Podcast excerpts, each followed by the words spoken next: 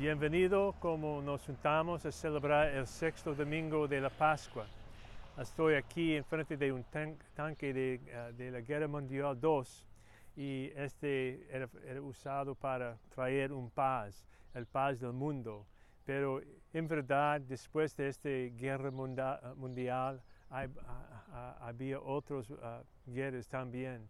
Y en verdad no, no funciona para traer la paz que, que- Jesús está mencionando hoy en la, el Evangelio. Y en verdad, el- el- la parroquia, en verdad, la, la paz que Él quiere darnos en esta escena, en, en este Evangelio, nos recuerda que es un paz nadie puede tomar de nosotros. Es el paz a saber que Jesús ha venido por, a morir por cada de nosotros si solo fuera la persona en el mundo que necesitaría este don. Esa es la paz estamos intercambiando en la Eucaristía y en- en- antes de comulga. Cada de nosotros dice a otro- uno a otro, la paz sea contigo. No es mi paz ni tu paz, es la paz de Jesucristo. La paz eh, saber, que, que viene de saber que Jesucristo ha morido por cada de nosotros, ha muerto por cada de nosotros y estoy con nosotros por siempre.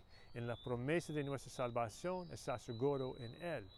Y por esa razón podemos eh, imitar a Él y dar paz uno a otro eh, y también compartir compasión, perdón y amor en imitación de Jesucristo como sus discípulos. Y este paz también es el paz que viene de cuando alguien está bautizado, está, dan más fuerte, eh, fuerza con- cuando recibimos la confirmación, está alimentado en la Eucaristía, está vivido en eh, los sacramentos de matrimonio y ordenación eh, sacerdotal.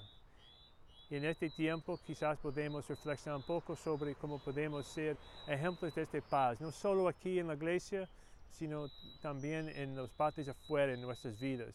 Debemos traer la paz de Jesucristo, el paz más seguro, más profundo del paz del mundo y la paz de seres humanos. Esta semana recordamos y concentramos en la paz de Jesucristo, sea contigo y con todos.